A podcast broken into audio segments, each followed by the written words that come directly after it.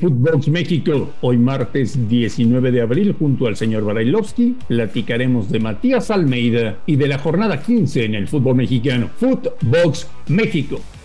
Footbox México, un podcast exclusivo de Footbox. Footbox México, un placer saludarles. Martes, martes 19 de abril y arranca la fecha 15 del Campeonato Mexicano de Primera División. Muchos clubes con la obligación de ganar el partido si es que quieren estar en la fase final del campeonato y otros que ya casi tienen asegurado su lugar tratando de mejorar su posición en la tabla. Vamos a ver cómo nos va. Normalmente las jornadas a media semana en México son bastante flojitas. Ojalá que hoy mejoren porque los equipos ya deberían estar a punto futbolística, mental y físicamente para encarar la lucha por el título. Señor Brailovsky, me da mucho gusto saludarle. ¿Cómo le va? Igualmente, Andrés, todo bien todo tranquilo, esperando a ver ya el final, ¿no? Porque si no empiezan a meter los rezagados eh, en esta doble jornada, se van a ver muy alejados de la posibilidad de, aunque sea, tener un repechaje. Y como bien decías, ¿no? Asegurarse los de arriba, eh, estar en el mejor momento como para llegar ya a la fase final, a la fase definitoria por el título. ¿Qué partidos se te antojan? bueno, hay varios, sobre todo, sobre todo el día de hoy. Este, posiblemente no le quieran mucho dar la importancia eh, que se merecen, pero el partido de Pachuca contra Puebla me parece sumamente atractivo. Eh, primero porque ya el equipo del Arcamón pudo retomar la senda del triunfo en una cancha complicada, aunque en realidad Leo no viene jugando muy bien. Y Pachuca, que decían y lo siguen sosteniendo su técnico Almada que quieren el liderato, que quieren el primer lugar, que quieren estar lo más arriba posible, porque en realidad, y yo comparto, no es lo mismo terminar primero o segundo, porque eso te asegura jugar el último partido, el último partido en tu casa. Así que sí me parece un partido atractivo. Eh, el del Necaxa contra Tigres también, eh, no, no lo alejo mucho de la realidad, porque cuando abriste el programa decías, algunos tienen que pelear ya para ver si van a entrar a reclasificación o no. Uno es el Necaxa, que viene de golear y hacer las cosas bien, y Tigres que va a querer mantener su posición en, en la tabla, que va a querer seguir siendo primero y jugando buen fútbol. O sea, en el Pachuca Puebla ruso, vale la pena recordar que se enfrentan el 2 contra el 3. Y, el 3 eh, que viene levantando, que no, no, no, nos no nos cansamos de hablar bien del trabajo del Arcamón con bajas constantes que le quitan jugadores, con algunas lesiones, con suspensiones y demás. Y Pachuca, que es otro de los animadores que lo ha sido durante todo el torneo, un lugar que ellos buscaban desde hace muchísimo tiempo estar donde se encuentran hoy. Vámonos, Ruso, al tema Matías Almeida. Ayer quedó desvinculado del equipo de San José. Hoy Matías descansa en California, analiza el futuro, Creo que se quedará a vivir en California hasta que termine el curso escolar de, sus hijos. Eh, y la tiene clara. A Matías le gustaría volver a Guadalajara. El tema es, querrá a Mauri que Matías sea la persona encargada de reconstruir el proyecto de Chivas Russo? No lo sé, no lo sé, porque algunas eh, personas te hablan de, o te comentan, o gente que estaba vinculada de, lo que Matías hizo dentro de la institución, positivo en el, la cuestión eh, futbolística porque nadie se puede olvidar del título. Si bien es cierto, no terminó bien porque eh, la última temporada no fue buena, al contrario, fue muy mala. Y esto seguramente mermó las posibilidades para que él pueda llegar a, a regresar a la institución. Pero hablan, y yo no sé, vos sabrás mejor que yo, dicen de que él se hacía cargo de todo, que era aparte del director técnico, el manager general, que él mandaba en absolutamente todo, que él quería llegar solamente a hablar con el dueño. Yo no sé, no, no sé cómo están las cosas en ese sentido. En realidad no lo sé. Sé que Vergara, eh, papá que en paz descanse, lo quería muchísimo. Eh, nunca supe ni entendí cómo está la relación en este caso con Amauri y habrá que ver qué, qué quiere Amauri para el futuro de la institución. Nada más te voy a decir una cosa, Ruso, para los enemigos de Matías Almeida, que dicen que cuando se fue dejó al club hecho una porquería. Yo solamente recordaría que en esas épocas, Daniel, Jorge Vergara, el gran Jorge Vergara, que en paz descanse, ya estaba muy enfermo y se fue a vivir a Nueva York para atenderse su enfermedad. Y se desconectó del mundo. Ya no tomaba ninguna decisión y ya no hablaba con nadie. Y le dejó todo el poder a José Luis Higuera. Higuera se peleó con Matías porque no le gustaba su liderazgo y su personalidad. Y José Luis Higuera se dedicó a vender a los mejores futbolistas del Guadalajara para ganar muchísimo dinero y dejó a Chivas con un equipo de medio pelo. Pero hay que recordar que ante esa situación, Matías ya no pudo hacer nada, porque a Mauri no estaba metido en el negocio, porque Higuera decidía todo, y porque, bueno, de alguna manera Almeida se va con el título de CONCACAF y el boleto para el Mundial de Clubes. No, bueno, no, no, hay ninguna duda de lo que está diciendo Andrés, es todo, todo eso muy cierto y es sabido eh, y, es conocido.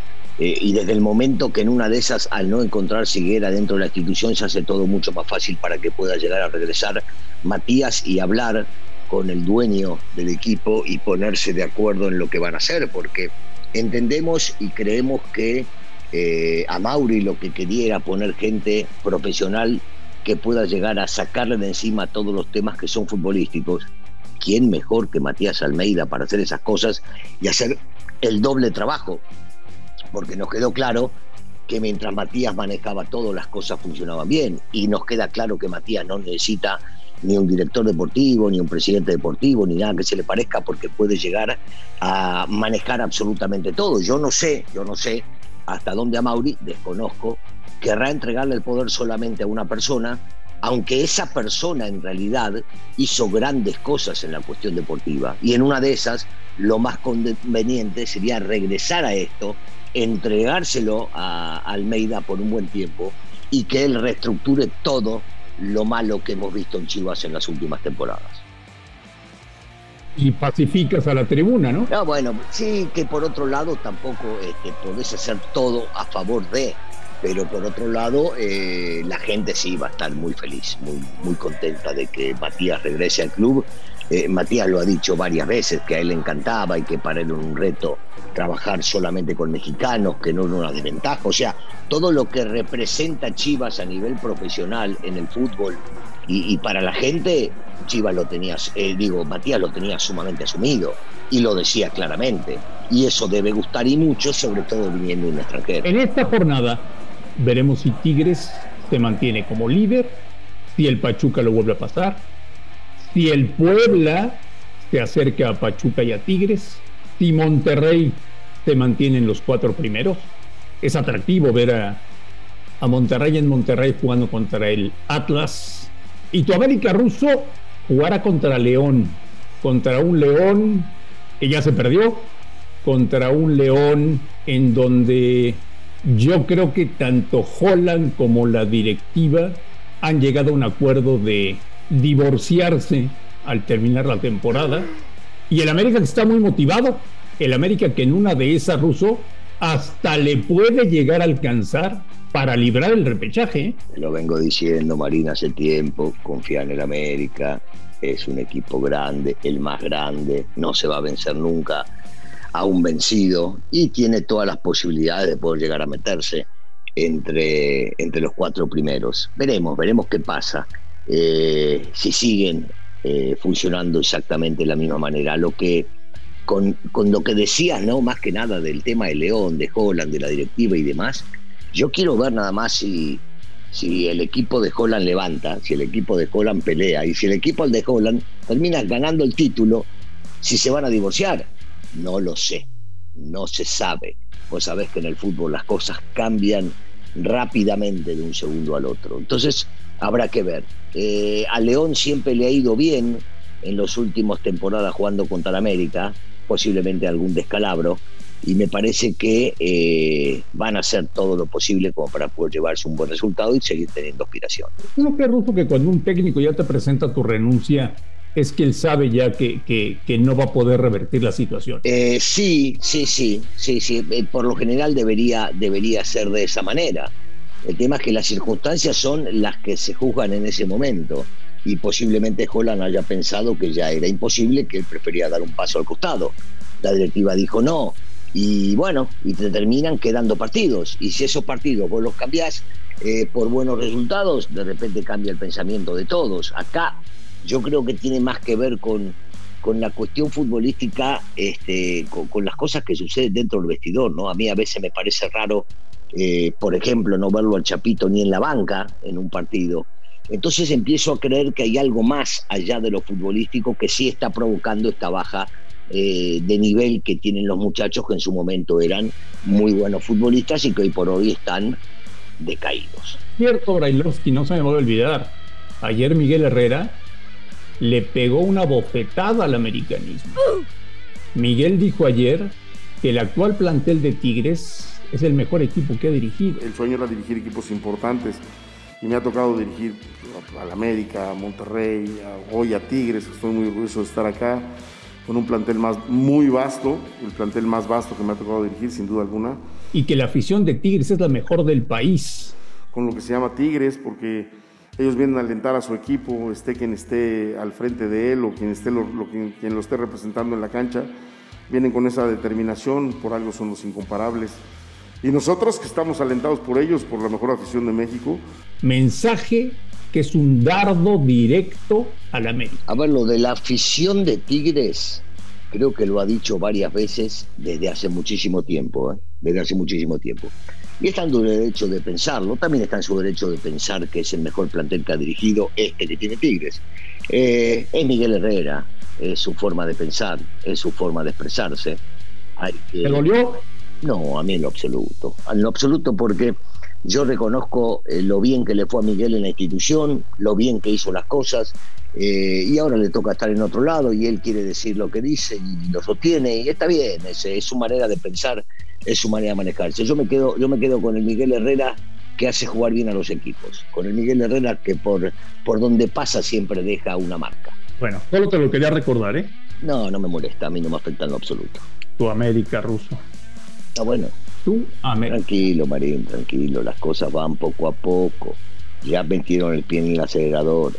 Ya están subiendo de manera impresionante. Y bueno, habrá que ver quién los detiene y si para bien de los americanistas y para que siga llorando vos, terminan calificándote los primeros cuatro. Mandaron mensaje a Ricardo Gareca para saber qué tan interesado estaba de venir a trabajar a México. No me digas. Bueno, la, te, digo una cosa nada más. A Gareca lo tentaron, te la cuento hoy, hace ya por lo menos siete años también. Tuvieron una primera charla para ver si quería venir o no venir. Otro de los que hablaron con él fue con el patón Bausa, hace mucho tiempo también. ¿Qué va a suceder? Nadie lo sabe, nadie lo sabe. Que tuvieron una charla y seguramente habrán hablado con muchos, pero hoy por hoy tiene que darle la derecha y todo el poder a Ortiz que está haciendo bien las cosas. Habrá que ver cómo termina. De Gareca solamente decir que todavía puede ir al Mundial con Perú. Por supuesto. Que Perú, pase lo que pase, estaría dispuesto a ofrecerle la renovación.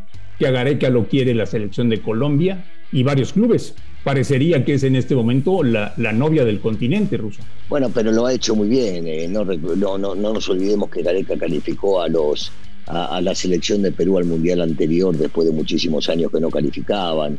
Eh, está totalmente adaptado a la vida en Perú, los peruanos lo quieren, es un tipo sincero, es un tipo que va de frente, es un tipo trabajador, sumamente trabajador, que no olvida sus raíces y por supuesto que va a ser requerido. Yo, si me preguntase a mí, creo que Gareca se va a terminar quedando en Perú y si no, y si no, él eh, seguramente va a preferir seguir dirigiendo selecciones nacionales. Señor Bailovsky, que pase un excelente martes y ojalá que mañana platiquemos de que hemos visto buenos partidos de fútbol.